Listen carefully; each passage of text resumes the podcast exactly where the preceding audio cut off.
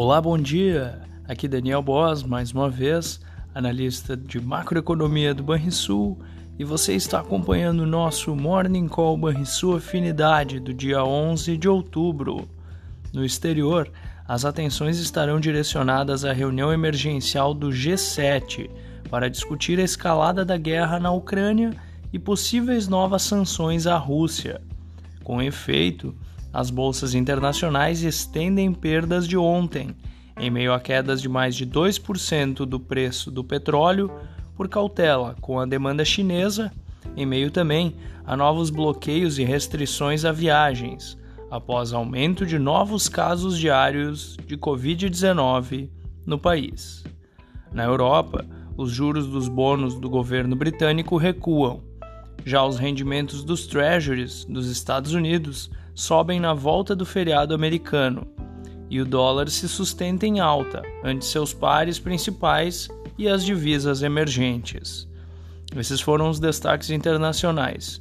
No Brasil, os mercados locais devem se ajustar às incertezas externas, que poderão ser amenizadas pela queda da inflação local em meio a expectativas de recuo do IPCA de setembro, a ser conhecido daqui a pouco. Na bolsa de valores, as, as perdas acentuadas do petróleo deverão refletir em papéis importantes para o rumo nesta sessão da terça-feira, véspera de feriado nacional. Vamos ao fechamento do mercado. O dólar fechou a segunda-feira com queda de 0,42% aos R$ 5,19. O Ibovespa caiu 0,37% aos 115.940 pontos e o S&P 500 caiu 0,75% aos 3.612 pontos. O DI futuro para janeiro de 2024 caiu 5 pontos base a 12,71% e o DI futuro para janeiro de 2027 caiu 3 pontos base a 11,33%.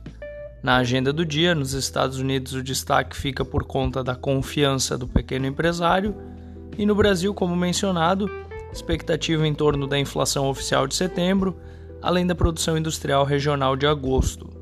Você ouviu o Morning Call Banrisul Afinidade com os destaques do dia.